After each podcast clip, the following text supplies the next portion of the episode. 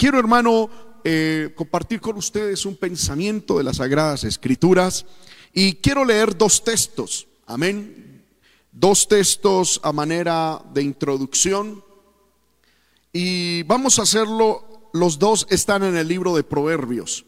Vamos al capítulo 20, versículo 18. Proverbios capítulo 20, versículo 18. Leo la palabra del Señor y luego Proverbios 24, 6. Entonces, Proverbios 20, 18 y Proverbios 24, 6. Dice, los pensamientos con el consejo se ordenan y con dirección sabia se hace la guerra. Vuelvo y lo leo, Proverbios 20, 18. Los pensamientos con el consejo se ordenan y con dirección sabia se hace la guerra. Y Proverbios capítulo 24, verso 6. Proverbios 24, 6 dice, porque con ingenio harás la guerra y en la multitud de consejeros está la victoria. Amén. Vuelvo y leo este verso. Con ingenio harás la guerra y en la multitud de consejeros está la victoria. Hoy quiero compartir un pensamiento de la palabra del Señor titulado La configuración de la victoria. Oremos. Padre que estás en el cielo, en el nombre de Jesús, presentamos delante de ti, Señor, nuestra vida.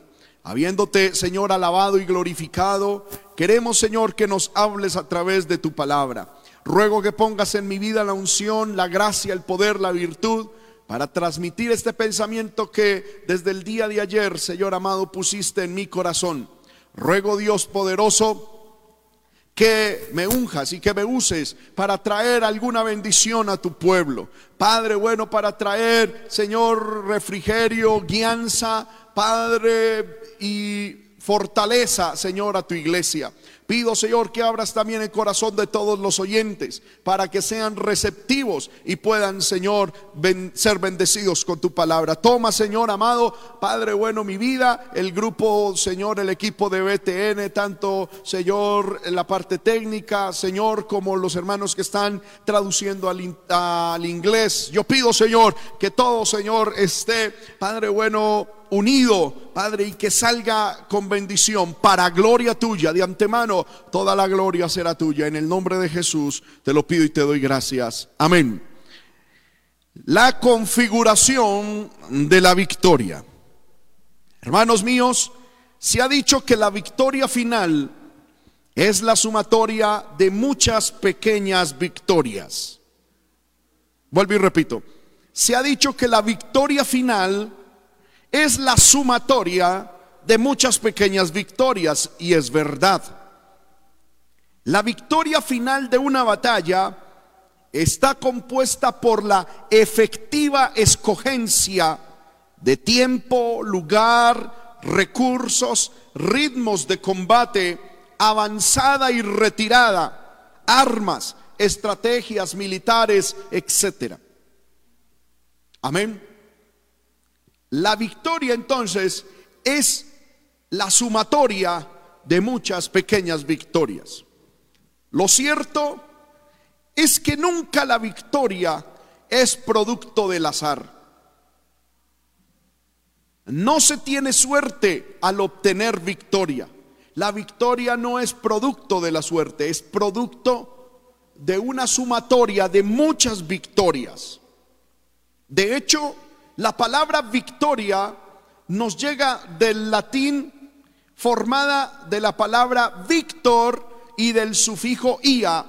Victor significa vencedor y, la, y el sufijo ia expresa cualidad. Por lo tanto, victoria es la cualidad de ser vencedor. Amén. Hay gente que dice, Uy, qué suerte tuvo Julanito de tal.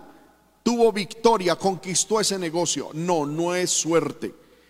Es esa, esa victoria final es la sumatoria de muchas victorias, de una efectiva escogencia, de, es la sumatoria de una cadena de decisiones asertivas, de una mentalidad clara, con unos objetivos claros. Se llegó a la victoria porque se escogió acertadamente el tiempo de, lucha, el lugar, los recursos, porque se analizó y se decidió por un ritmo de batalla o por un ritmo en el proceso, porque se supo avanzar en el momento adecuado, se supo quedar quieto en el momento adecuado y aún se supo retirar en el momento adecuado, porque se tuvo victoria, porque se supo utilizar las armas adecuadas, porque se usó la estrategia, ya sea militar o de mercado o de crianza o lo que sea. Amén. De manera acertada. De hecho, hermano, victoria no solamente está circunscrita al área militar. La victoria la tenemos cuando ganamos o pasamos un grado escolar, cuando hacemos un negocio, cuando tenemos un buen hogar, cuando tenemos una buena salud. Victoria es, aleluya, el buen resultado de un proceso. Y Dios hoy nos quiere enseñar cómo configurar la, la vida y cómo configurarnos para tener una buena victoria. Según los textos que leímos al comienzo, una buena batalla y su posterior victoria se logra con, primero, dirección sabia, segundo, con ingenio y tercero, es el resultado de una multitud de consejeros.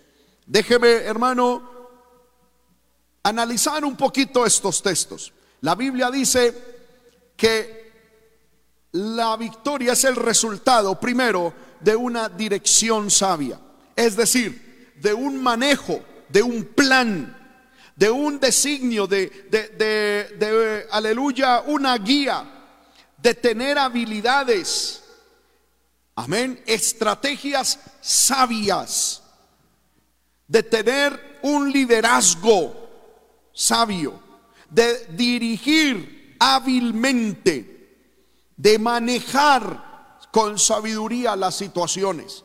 Me llama la atención que cuando dice dirección, está hablando de la habilidad que alguien tiene de manejar cuerdas.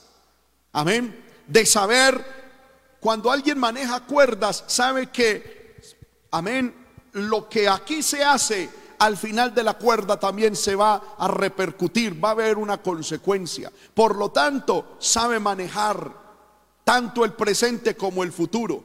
La persona que quiere tener victoria en su vida, amén, es una persona que tiene dirección sabia, sabe manejar tanto el presente y sabe evaluar que las decisiones del presente van a tener unas consecuencias en el futuro y sabe cuáles van a ser esas consecuencias.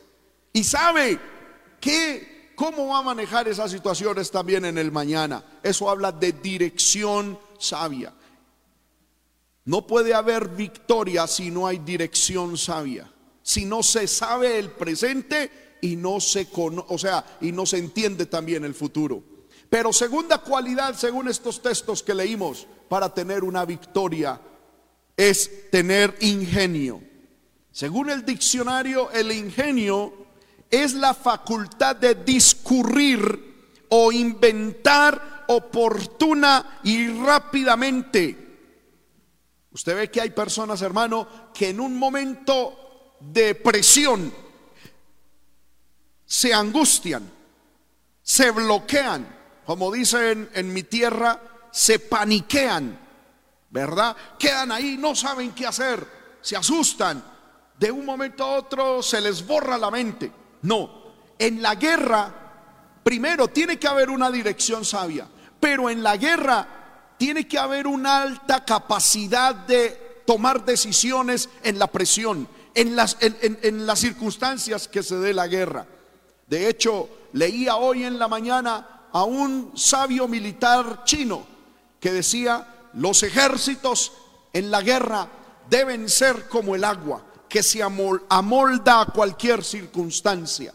Y la victoria de ese ejército va a depender de la capacidad que tenga el líder y el ejército de sortear las dificultades que se le presentan en el camino.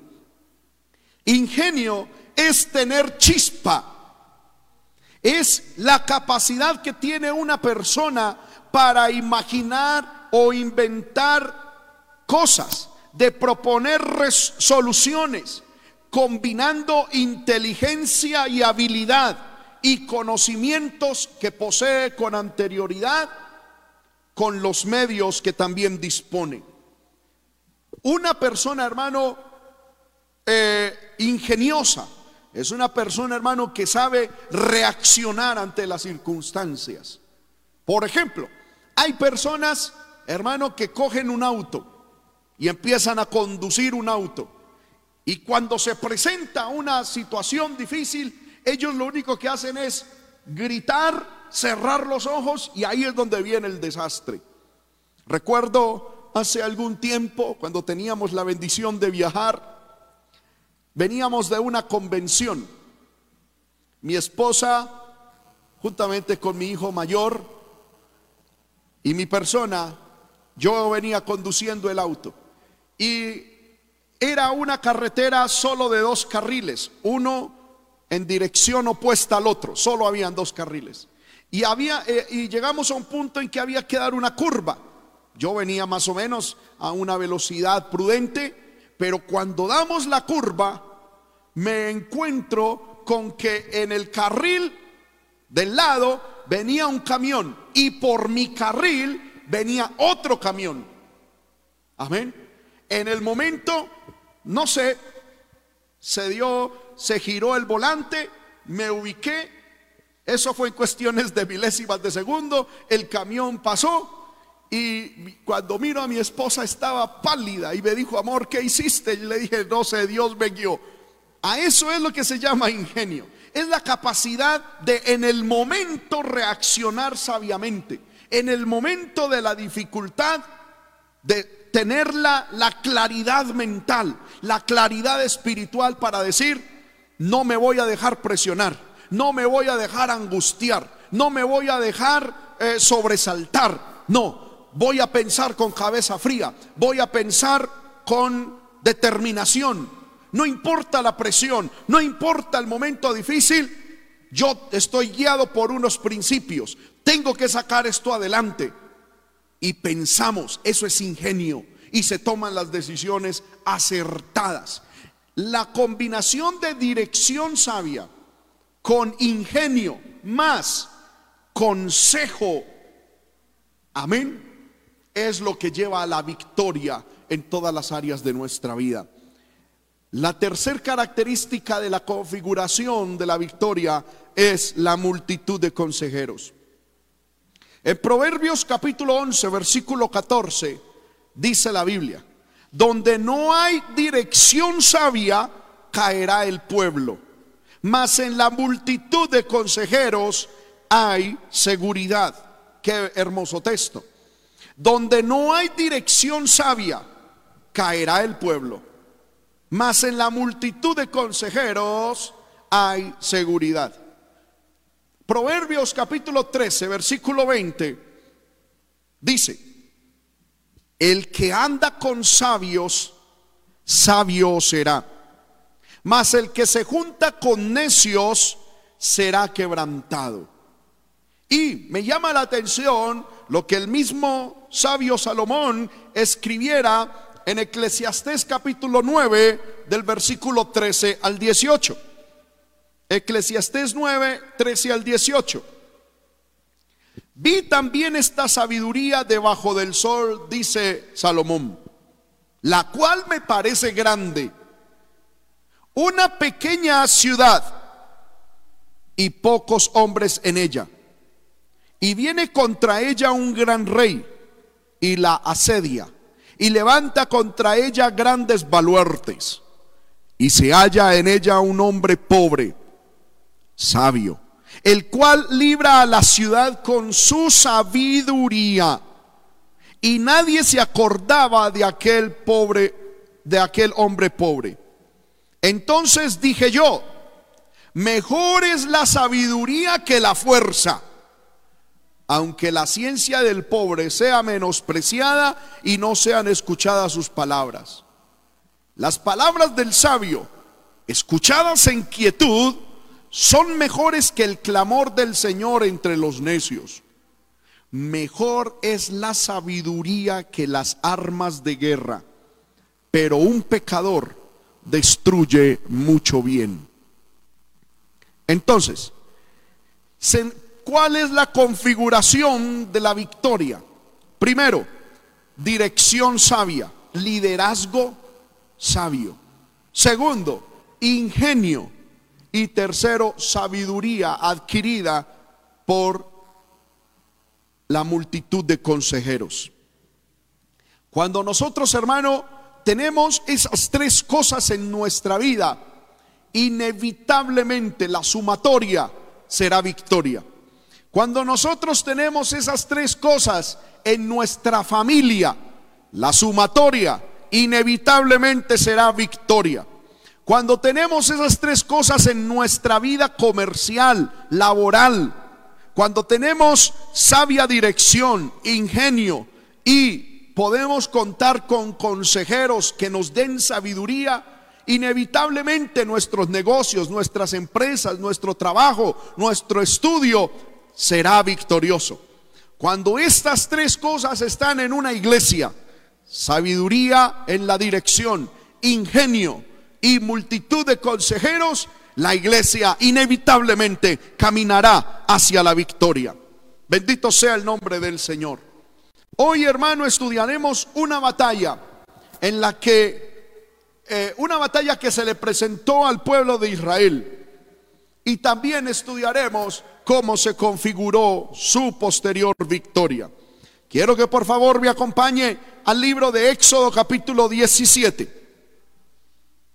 Libro de Éxodo, el capítulo 17, vamos a estar leyendo las sagradas escrituras. Aunque no estamos en la iglesia, pues hermano, eh, le invito a que en su casa usted, amén, se acomode y lea conmigo la palabra del Señor. Bendito sea el poderoso nombre de Cristo. Amén. Éxodo capítulo 17, el versículo 8. Dice la palabra. Entonces vino Amalek y peleó contra Israel en Refidín. Hermanos míos, Éxodo 17 es un capítulo muy cercano al éxodo de Israel de la tierra de Egipto. El pueblo de Israel acababa salir, de salir de la tierra de esclavitud. De hecho, solamente cuatro acontecimientos habían sucedido antes de esta batalla. El primero es que Dios había dividido el mar rojo. Segundo, ellos habían visto un milagro de Dios cuando Dios endulzó las aguas amargas después de que salieron del mar rojo. Tercero, habían visto Dios como Dios había provisto el maná. Y cuarto, de la roca Dios había hecho brotar agua. Acababan de salir de Egipto. Acababan de salir de, del mar, del mar que Dios había dividido. Ya Dios les había dado el maná, les había dado agua de la roca, ¿verdad? Y estaban allí ya a punto de iniciar su camino, su peregrinaje hacia la tierra prometida. Y cuando estaban ahí, en ese lugar llamado Refidín, dice la Biblia que vino Amalek y peleó contra Israel. Hasta el momento, hermanos míos, Israel no había tenido un encuentro militar. Esta era su primer batalla. Estaban frente a su primera confrontación bélica. Esta batalla era la batalla que iba a marcar el inicio y un precedente en la vida militar de la nación. Esta batalla se iría a constituir en la escuela de Israel.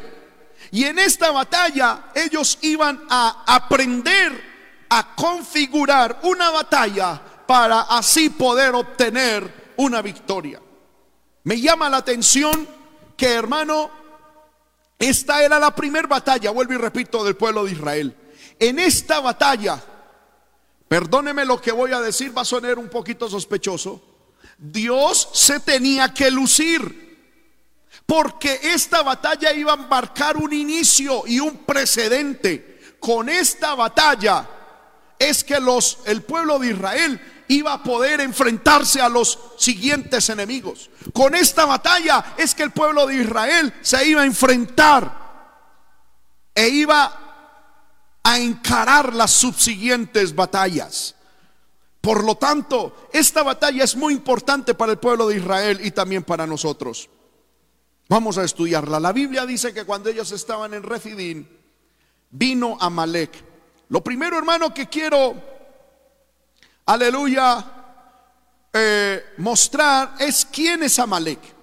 Amalek, dice la Biblia, no lo vamos a leer en Génesis 36, 12, dice que Amalek era un pueblo que eran descendientes de Esaú. Esaú era el hermano de Jacob, de donde viene Israel. Podemos decir entonces que los amalecitas generacionalmente eran familiares de los judíos. Ahora, estos amalecitas moraron durante mucho tiempo en las cercanías de Cades Barnea. Se hallaban por estos pasajes, aleluya, del desierto en la época del Éxodo. Dice la Biblia que desde las cumbres de los montes de Abarín se podía ver el territorio en el que en él habitaban. Era un pueblo grande. De hecho, la Biblia nos habla de que tenían un reino y tenían ciudades. No solamente era una, una sola nación o una sola tribu, corrijo, sino que era una nación completa que tenía ciudades.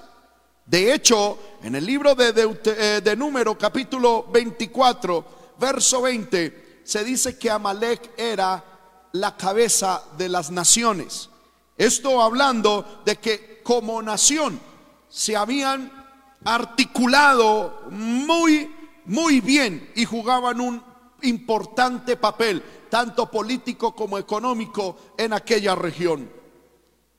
Desde su centro el cual estaba cercado a Cades Barnea, esta nación, compuesta en su mayoría por personas nómadas, se dedicaban a lanzar incursiones y a saquear a otras naciones y a otros pueblos. Según la Biblia, el carácter de Amalek es que eran perversos y pecadores. En el libro de Primera de Samuel, el capítulo 15, Libro de Primera de Samuel, capítulo 15, el versículo 18 se describe a Amalek de la siguiente manera.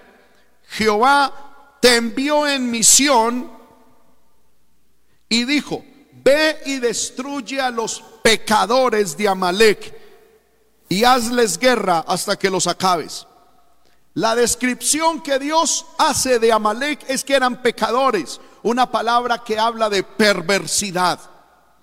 En el libro de jueces, el capítulo 10, el versículo 12, jueces capítulo 10, versículo 12, amén. y, y estudiando los versos, el contexto, se nos habla de que ellos eran opresores. Amén. Versículo 11. Jehová respondió a los hijos de Israel, no habéis sido oprimidos de Egipto, de los amorreos, de los amonitas, de los filisteos, de los de Sidón, de Amalek, de Maón, y clamando a mí, no os libré de sus manos.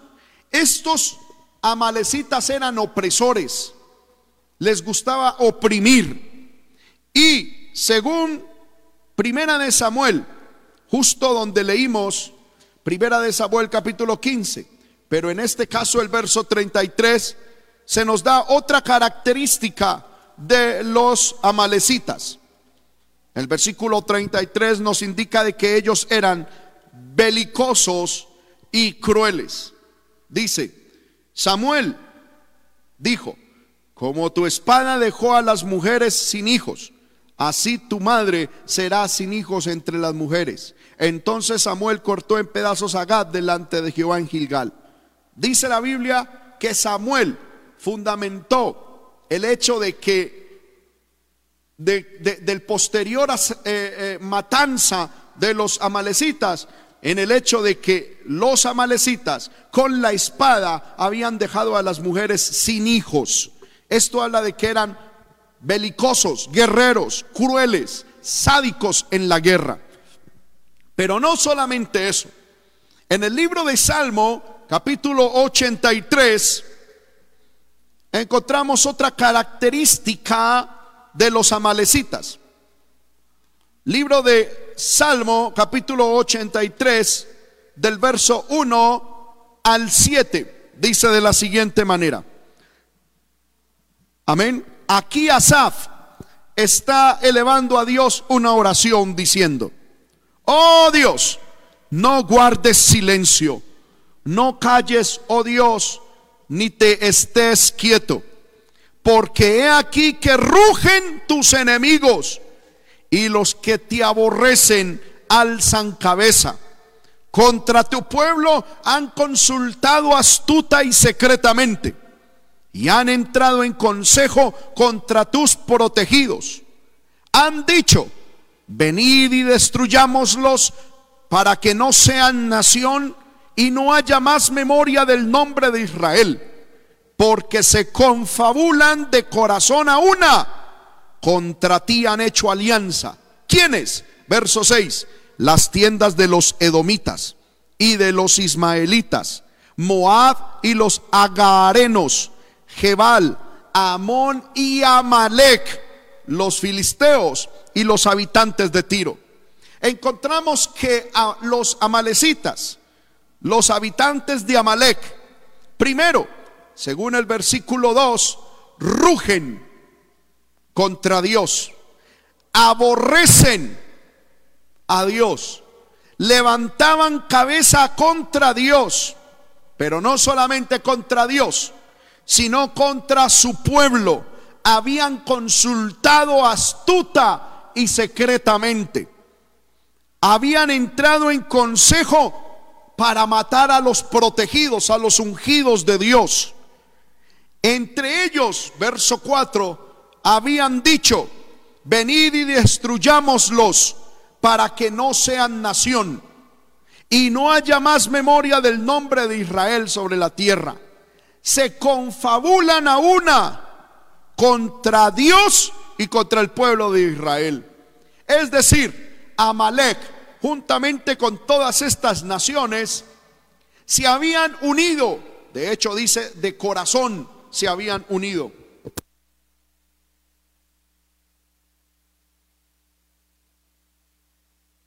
Han configurado, confabulado a una para atacar, destruir el propósito de Dios con Israel. Propósito mediante el cual nosotros íbamos a ser bendecidos por medio del nacimiento de nuestro Señor Jesucristo. Entonces, esta nación, hermano, era una nación antagónica a Dios. Era una nación, hermano, que estaba opuesta a Dios. Era una nación que se había determinado a sí misma como una nación enemiga del pueblo de Dios.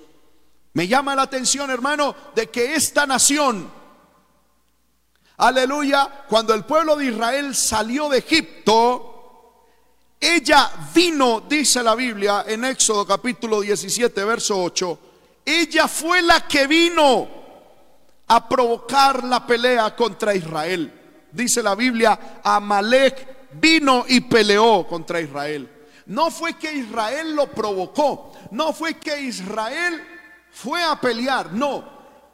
Israel salió de Egipto Y ahí le llegó a Amalek. El propósito de Amalek,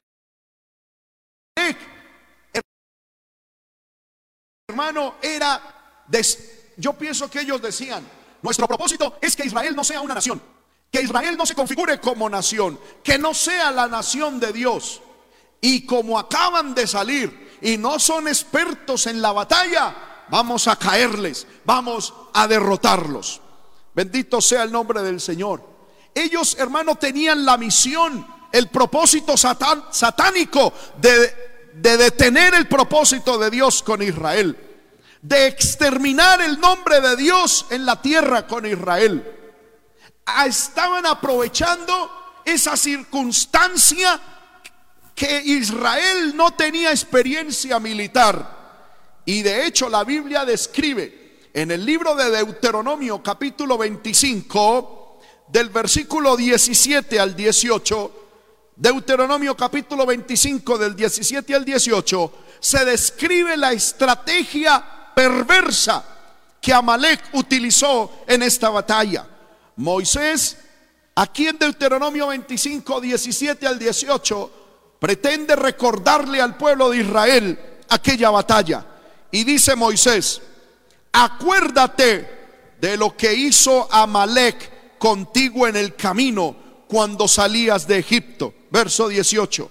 De cómo te salió al encuentro en el camino. Dice, y te desbarató la retaguardia de todos los débiles que iban detrás de ti cuando tú estabas cansado y trabajado y no tuvo ningún temor de Dios. Esto fue lo que hizo realmente Amalek en esta batalla. ¿Qué hizo? Le salió al encuentro en el camino. Segundo, le desbarató la retaguardia. La retaguardia en donde estaban los débiles que iban detrás de ti o que iban en el camino a la tierra prometida iba en la parte de atrás. En la parte de atrás iban los débiles, los cansados, los que habían trabajado. Ellos no estaban aptos para estar frente a una guerra. Los soldados, la gente fuerte, los jóvenes, estaban al frente. Amén. Es decir, los amalecitas emboscaron a los judíos. Aleluya desbarató la retaguardia de los débiles que iban detrás de ti cuando tú estabas cansado y trabajado. Y dijo, y no, y, Moisés dice que Amalek no tuvo ningún temor de Dios. Amén. Los débiles que iban en la parte de atrás de Israel eran los ancianos, eran los niños, eran las mujeres y todos aquellos que estaban cansados y trabajados.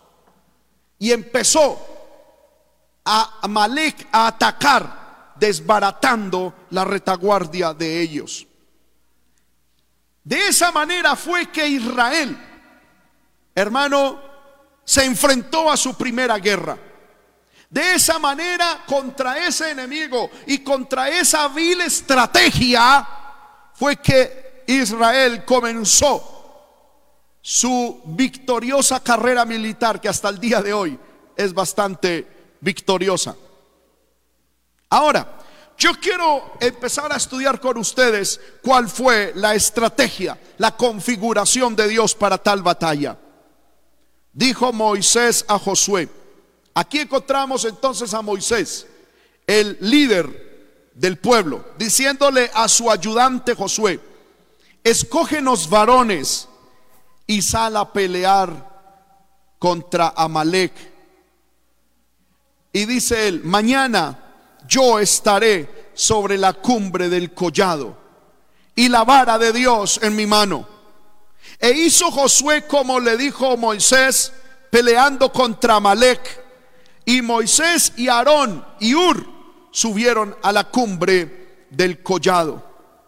Sucedía que cuando alzaba Moisés su mano, Israel prevalecía.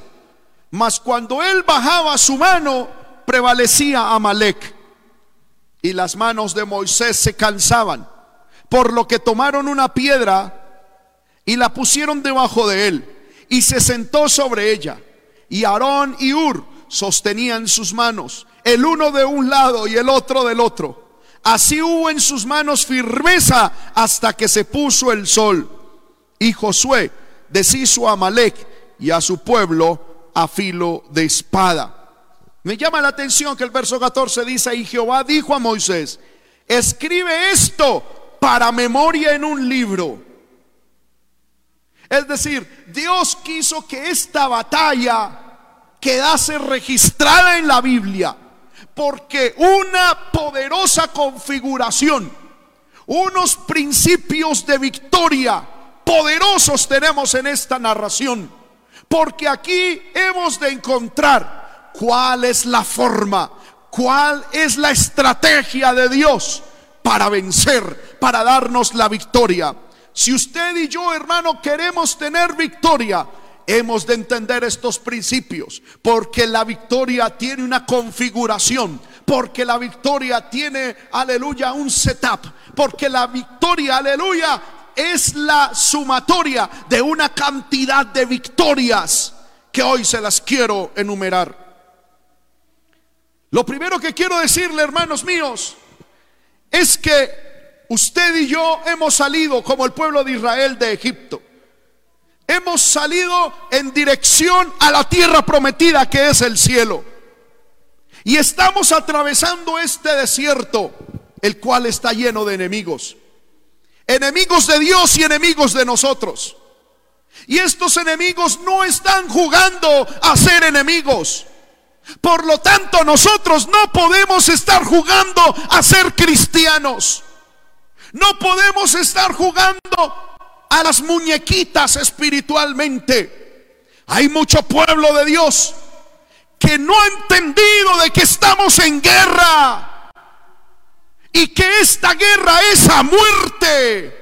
Que esta guerra la está levantando unos enemigos que no tienen temor de Dios, que no hay misericordia en sus corazones, por lo contrario, lo único que tienen es odio y aborrecimiento por todo el diseño y por todo lo que representa Dios. Aleluya. La Biblia nos enseña de que estamos en guerra. Y yo encuentro mucho pueblo de Dios, hermanos míos, que están pensando en otras cosas se creen las ovejitas del rebaño de Dios. Se creen las florecitas del jardín de Dios. Ellos piensan que están puestos aquí es para prosperar, para tener, para adquirir. Se creen los modelitos, los galancitos o las modelitos de Dios. Y lo único que, hermano, uno los ve y, vive en el Evangelio como de una manera tierna, como, una, como, si fuese el Evangelio una fantasía, como si fuese, aleluya, eh, eh, algo, algo bonito. Yo le quiero decir, el Evangelio es bonito, pero el Evangelio es guerra, el Evangelio es guerra, el Evangelio es guerra. Guerra las 24 horas del día y la configuración, escúcheme bien, para tener victoria comienza en que nosotros mismos nos configuremos como soldados. Aleluya. El pueblo de Israel salió de Egipto. Su mentalidad era esclavos, esclavos, esclavos. Amén. Pero esta batalla les hizo entender, oh, oh, es que ya no estamos en Egipto. Tampoco todavía estamos en la tierra prometida. Estamos en el desierto. Y este desierto está lleno de enemigos. Este desierto está lleno de antagonismo hacia nosotros. O morimos en el desierto por nuestros enemigos o cambiamos nuestra mentalidad y llegamos a la tierra prometida.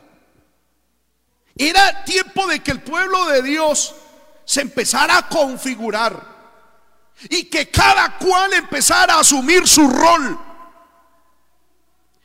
La victoria es la sumatoria de unas victorias pequeñas. ¿Cómo nosotros vamos a tener victoria? Cuando cada uno de nosotros entendamos el rol que Dios nos ha puesto dentro de su reino.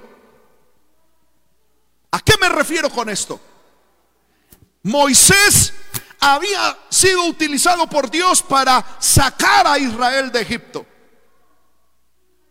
Amén.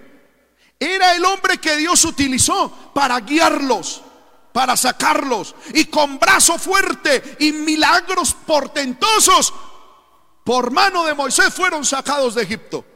Pero la batalla no era de Moisés, era de ellos. Ellos debían empezar a mirar. Dios le dijo a Moisés, usted se me va para el monte y que ellos peleen. Es que hay que asumir roles. Y hoy en día, pueblo de Dios, si queremos victoria, tenemos que empezar a entender nuestra posición. Porque hay gente que está diciendo, no, yo sé que el pastor ora por mí, yo sé que el pastor ora por mis hijos, yo sé que el pastor está ayunando por mi familia, el pastor está orando por la iglesia. No, mi amado hermano, no es así. La victoria tuya será el resultado de tu configuración dentro de esta batalla. Yo no encuentro a Moisés allá tirando espada.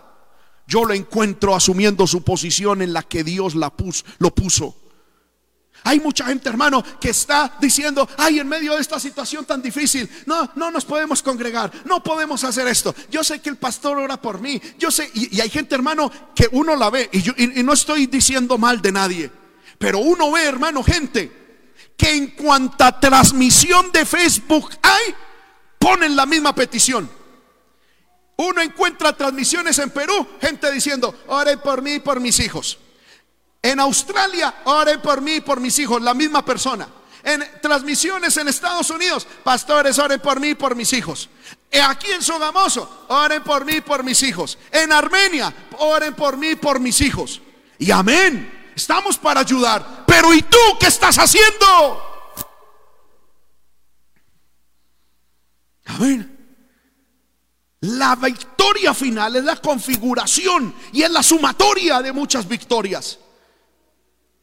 Y Dios en su batalla, en su guerra general, tiene a unos en una cosa y a otros en otra. Y es menester de que el pueblo de Dios entienda cuál es el rol que cada uno de nosotros tenemos.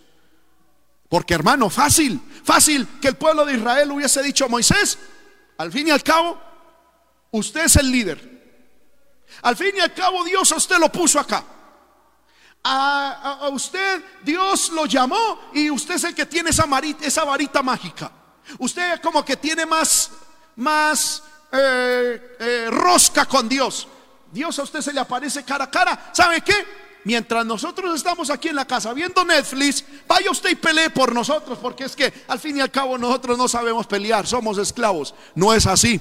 Por eso estoy hablando de la configuración de la victoria. Dios empezó a decirle a Moisés, bueno, aquí las cosas son como son. Tú, Moisés, se me va para un monte. Y que el pueblo salga a pelear. Es que es así, hermano. Es así.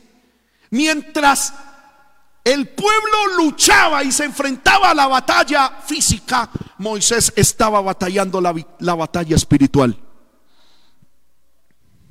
Pero hermano, hay gente que se trasnocha viendo películas, madruga para ver Facebook, se la pasa por la vida midiendo calles de arriba para abajo.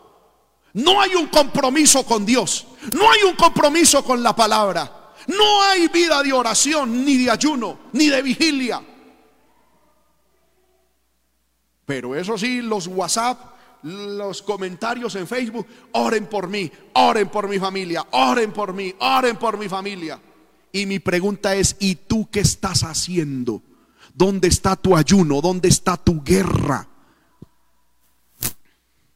¿Dónde está tu esfuerzo? ¿Dónde estás tú en esta batalla?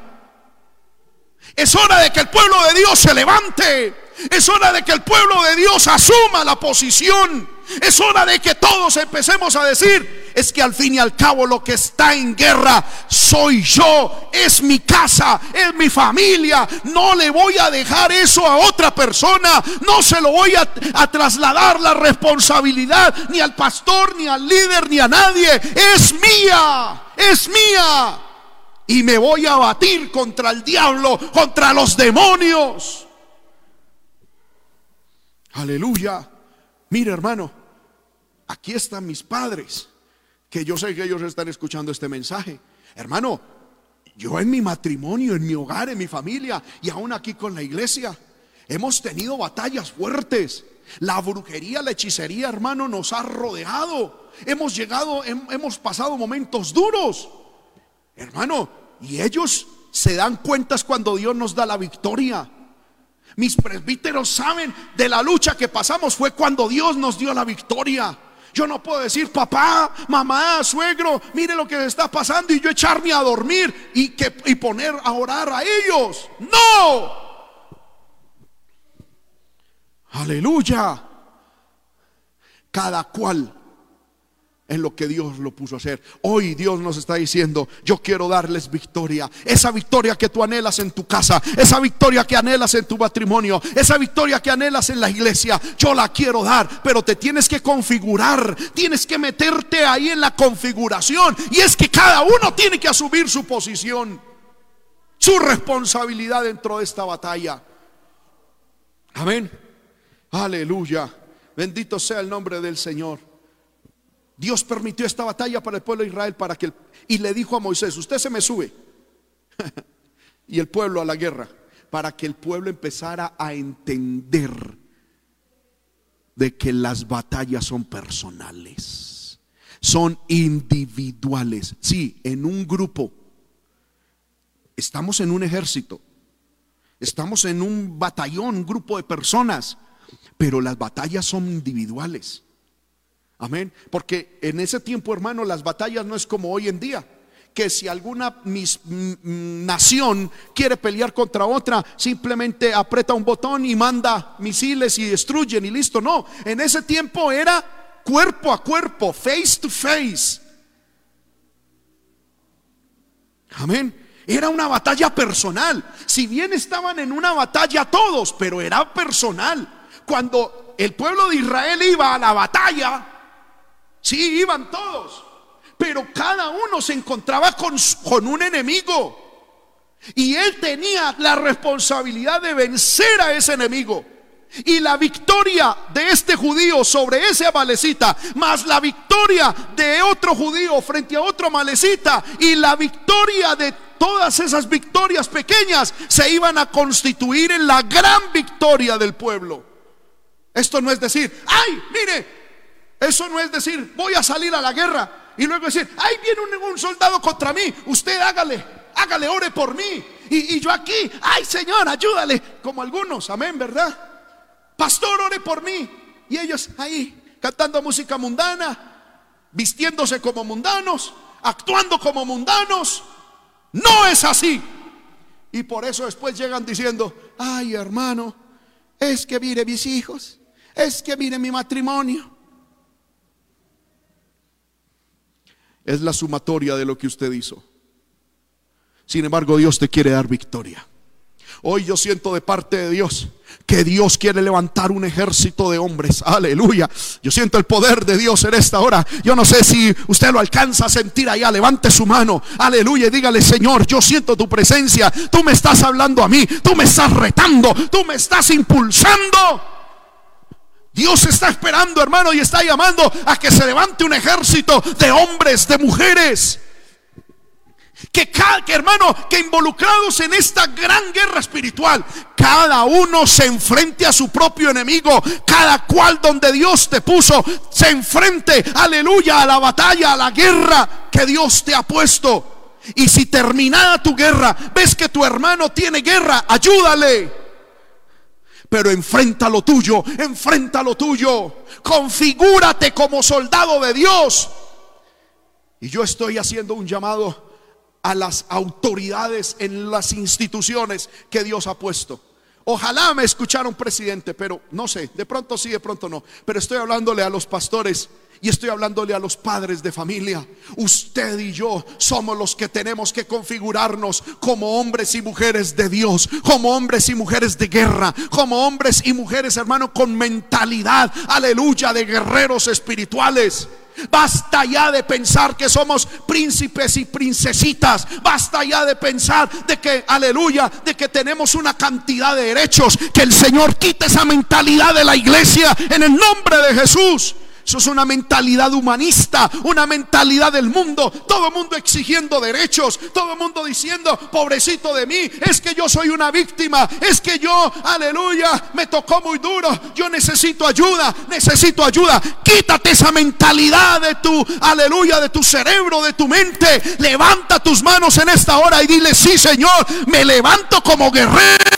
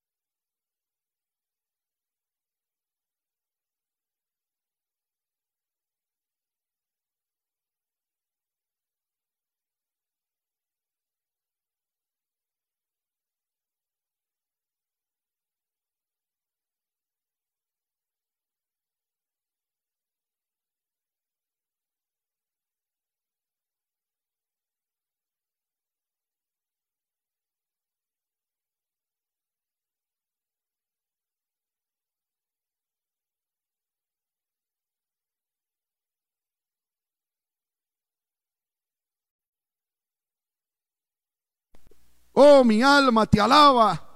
Sí, Señor. Que el Señor reprenda al diablo, hermano. Amén. El diablo no le gusta este tipo de enseñanzas. No sé si ya tenemos audio. Amén. Gloria al Señor.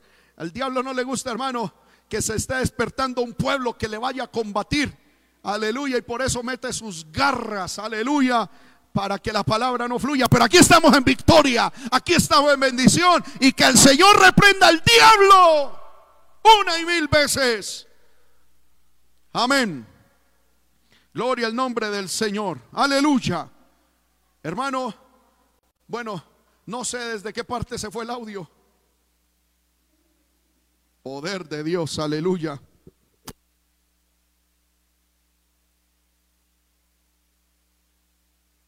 Aleluya. Mi alma alaba al Señor. Mi alma alaba al Señor. Aleluya.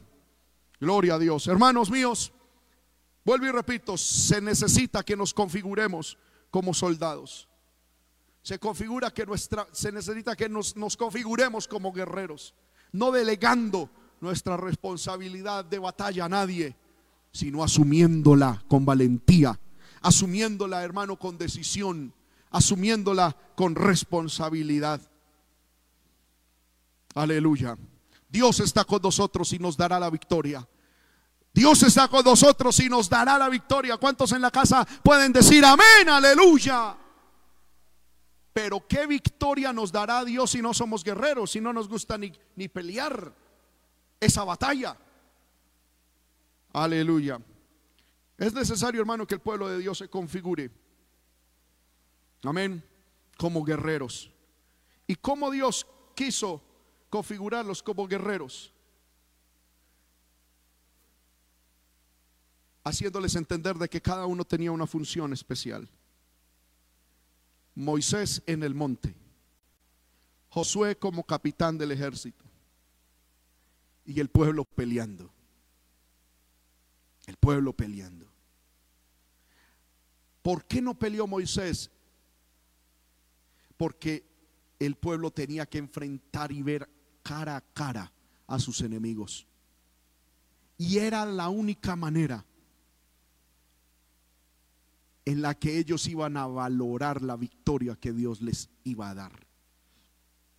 Mi alma te alaba, Señor. Aleluya. Yo siento que el Señor está en medio de nosotros. Hermanos, a nivel espiritual tenemos esa configuración. El papel de Moisés en la montaña ilustra la obra intercesora de Cristo. Espiritualmente, Cristo está intercediendo por nosotros allá, está en el monte, en el cielo, intercediendo por nosotros.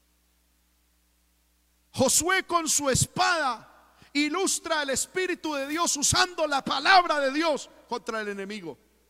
Y nosotros, bajo la dirección, la capitanía del Espíritu Santo, estamos enfrentando cada cual a su propio enemigo. Amén. Esa es la aplicación más acertada de esta, de esta historia. Pero también esto nos indica algo. Así como Moisés era el líder de la nación, era la autoridad de la nación, Dios nos está enseñando a nosotros, los que por gracia de Dios somos la autoridad, por la gracia de Dios, de una iglesia, o a nosotros los padres, a que tenemos que ponernos las botas espirituales y pelear, configurarnos. Hermanos míos, si usted y yo no peleamos por nuestra familia, ¿quién lo va a hacer? Si usted y yo no luchamos por los nuestros, ¿quién lo va a hacer? Dice la Biblia que Moisés le dijo a Josué, escógenos, escógenos varones y sal a pelear contra Malek. ¿Qué iba a hacer él? Mañana yo estaré sobre la cumbre del collado. La configuración para tener victoria en esta guerra espiritual es que nosotros, aleluya, oh aleluya, los que por la gracia de Dios somos líderes, la batalla nos encuentre en la mañana en las alturas espirituales.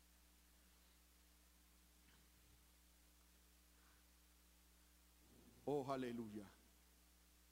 ¿Cómo vamos a tener victoria? Que cuando salga el sol se nos halle de rodillas buscando al Señor. Qué tristeza ver, hermano, que niños, adolescentes y aún jóvenes se despiertan más temprano que los mismos papás, aquellos que se dicen ser los ungidos, las autoridades. Yo digo, hermano, ¿qué autoridad puede tener un papá cuando su hijo nunca lo ve orando? Cuando su hijo nunca lo ve buscando a Dios. ¿Qué autoridad puede tener? Aquello es simplemente una gritería ivana. Es que la autoridad uno no, no la obtiene con gritos uno la autoridad la tiene. Como es autoridad delegada de parte de Dios, uno la obtiene, es cuando se somete a Dios. Cuando yo me someto a Dios, Él me da autoridad delegada para poder ejercerla en donde Dios me ha puesto. La configuración para tener victoria es que en las mañanas estemos en el monte espiritual. Estemos de rodillas. Estemos buscando al Señor. Primero, entendamos de que hemos sido llamados nosotros a ser guerreros. Y segundo, en las mañanas tenemos que estar en los montes espirituales, en las alturas espirituales. Lo otro que hizo Moisés, se subió a la cumbre del collado con la vara de Dios en su mano. ¿Qué era aquella vara? No era una vara milagrosa en sí misma. Era el objeto que Dios le había entregado y que representaba el llamamiento, la misión que Dios le había entregado a Moisés.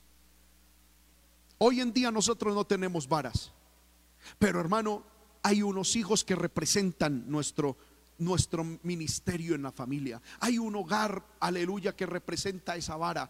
hay, una iglesia que representa, o sea, que es la, la parte visible de un llamamiento. Porque hermano, esto de ser papá, de ser esposo, de ser pastor, de ser líder, esto no es un título. Esto no es simplemente para uno sentarse en la, en la, en la mesa y decir, comida. No, es una responsabilidad. Aleluya.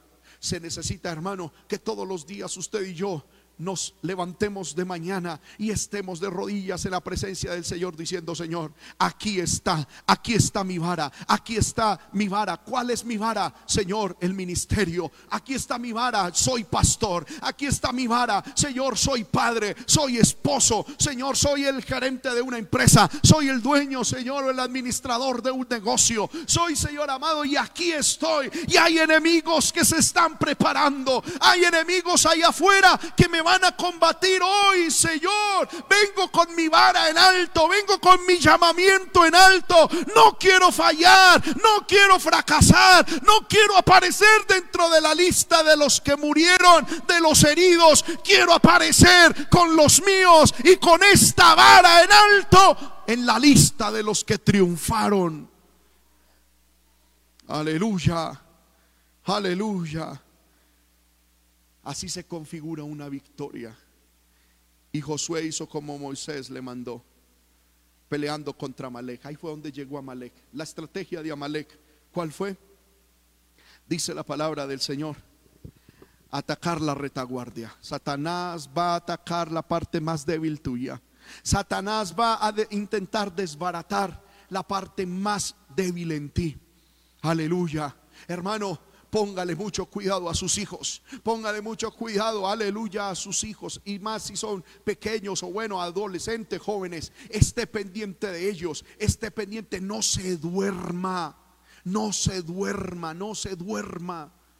Aleluya, esté pendiente porque Satanás va a atacar a los más débiles y te va a atacar, aleluya, cuando estás cansado y trabajado. Aleluya. Una de las estrategias de Satanás es cansarnos. Una de las estrategias de Satanás es ponernos mucho trabajo. Y por eso muchos hombres y mujeres llegan diciendo, no voy a poder orar hoy en la noche porque estoy muy cansado. Trabajé mucho. Y al otro día dice, ay, la noche no me alcanzó para dormir ni para descansar. Y vuelven y se levantan sin orar, sin buscar al Señor. Y ahí Satanás te va debilitando. Ahí Satanás te va cogiendo cansado. Ahí Satanás te va cogiendo, aleluya aleluya, sin eh, trabajado, aleluya, y empieza a desbaratar tu retaguardia y empieza a, matar poco a poco a los tuyos, desde los más débiles. Y, y sabe, hermano, cuál es la estrategia de Satanás? Que Satanás matando a los más débiles, los más fuertes, tienen que trabajar el doble. ¿Por qué? Porque tienen que defenderse ellos y tienen que cargar con los muertos. Yo encuentro muchos padres, hermano,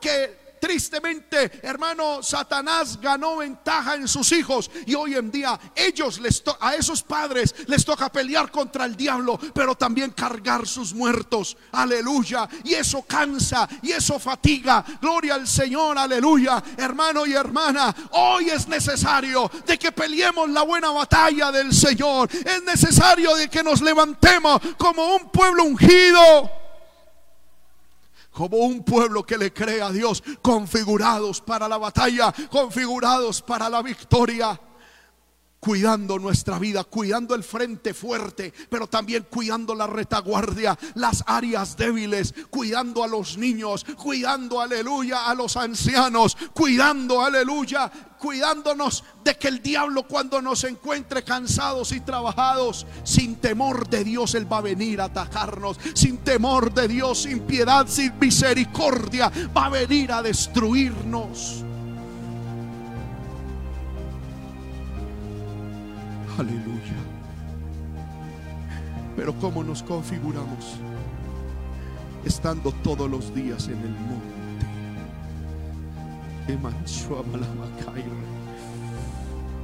Todos los días vete al monte.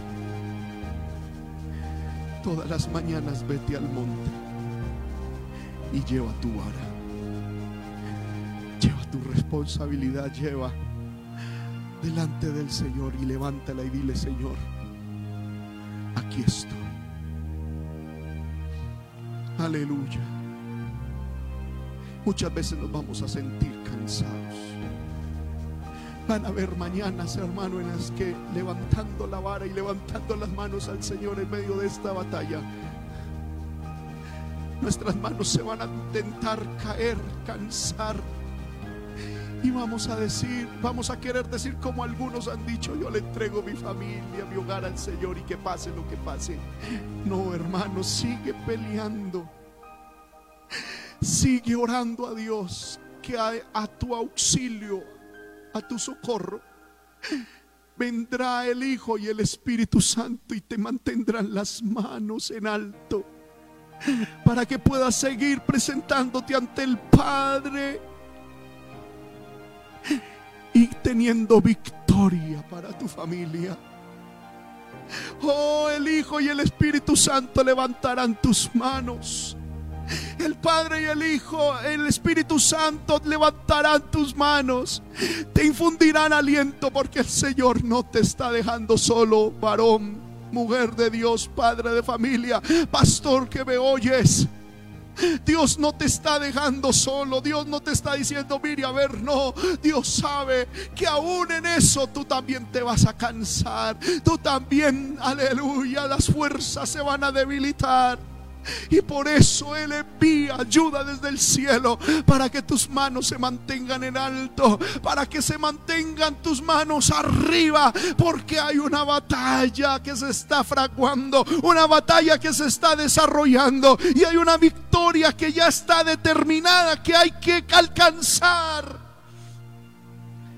Hoy el Espíritu de Dios está dispuesto a ayudar las manos cansadas. Hoy el Espíritu de Dios está dispuesto a levantar el ánimo que se ha disminuido. Hoy el Espíritu de Dios está dispuesto preparar nuestras manos para la guerra, nuestros pies para la batalla. Hoy el Espíritu de Dios está dispuesto a ayudar, pero se necesita que se levante alguien diciendo, Señor, yo no voy a entregar ni mi vida, ni mi matrimonio, ni mi familia, ni la iglesia. No se lo voy a entregar a estos amalecitas, no se lo voy a entregar al diablo, no se lo voy a entregar a los demonios.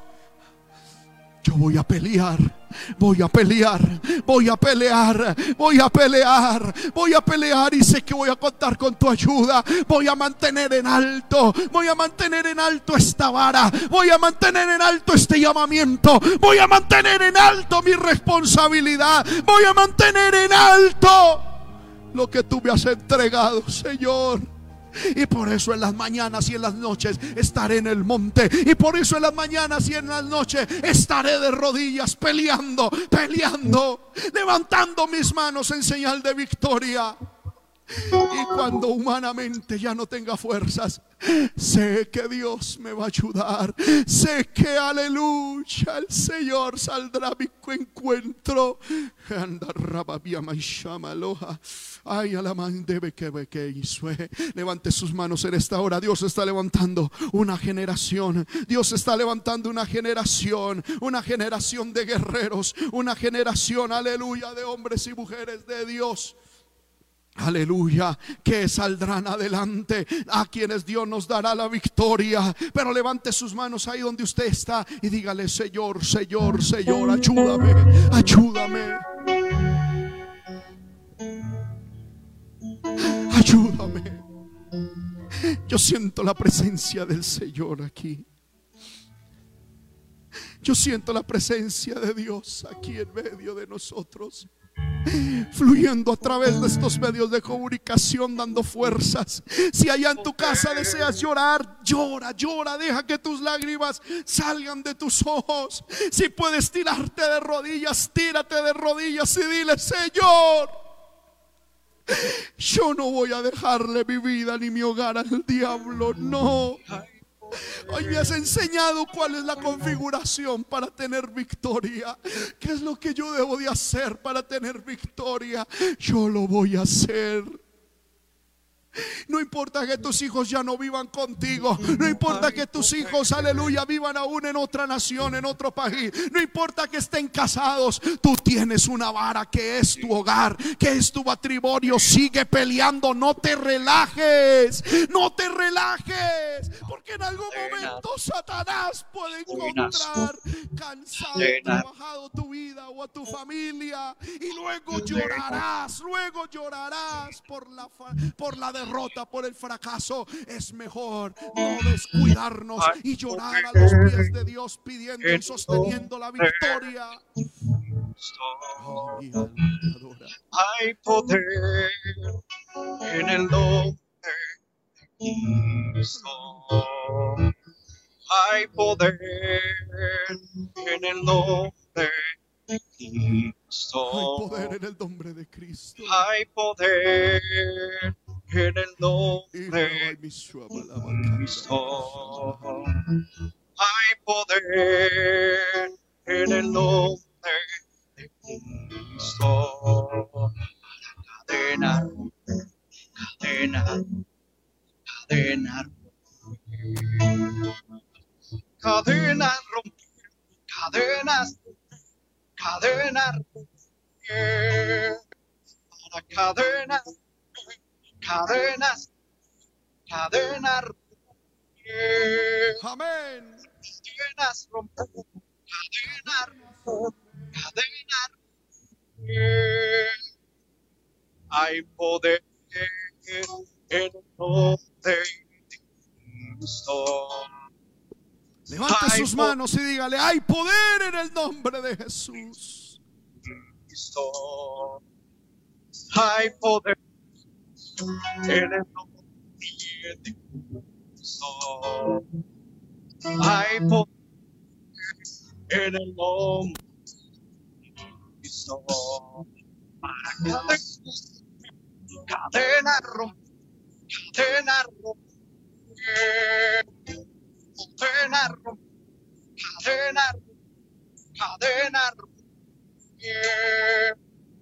cadena romper, cadena, cadena cadenas romper, cadenas, romper. Se levanta un ejército, se levanta un ejército, se levanta, se levanta un se levanta un ejército para se levanta en el nombre de Jesús una generación de hombres y mujeres. Levante su mano ahí donde usted está, hermano y hermana. Levante sus manos y diga, hay poder en la sangre de Cristo. Hay poder en el nombre de Cristo me levanto en el nombre de Jesús. Me levanto en el nombre de Jesús. Me levanto en el nombre de Jesús. Aleluya.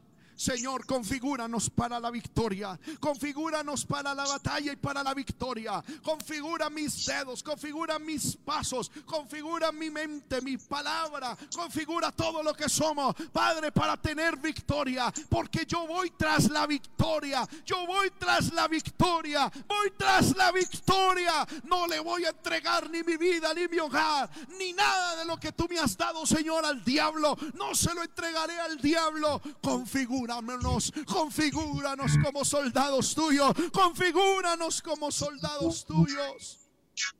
Para cadenas romper en el nombre de Jesús. Levante sus manos allá y diga, Señor, en el nombre de Jesús se rompen las cadenas. En el nombre de Jesús se pudren los yugos. En el nombre de Jesús retrocede el infierno. En el nombre de Jesús retroceden los demonios que se quieran meter en mi casa, que se quieran meter en mi vida, que se quieran meter, aleluya, en mi matrimonio, que se quieran meter en la iglesia.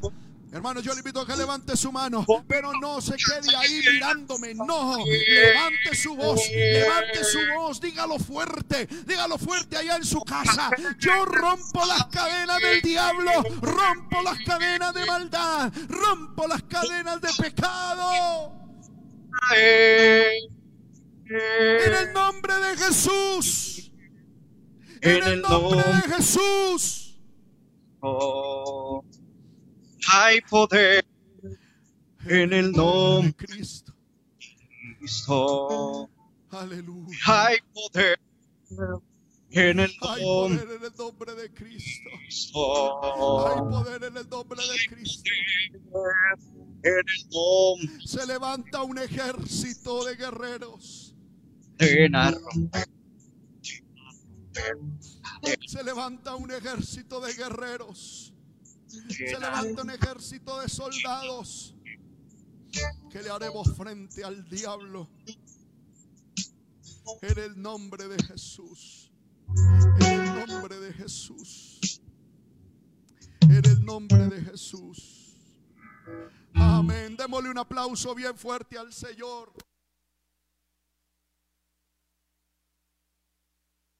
Aleluya. Dele un aplauso fuerte, fuerte, fuerte al Señor. Dele un aplauso fuerte al Señor, al que vive por los siglos de los siglos. ¡Hay victoria! ¡Hay victoria! En el nombre de Cristo. Amén. Alabamos al Señor porque Dios es bueno y para siempre su misericordia. Con todos nosotros, reverendo Armando Ramírez. Aleluya.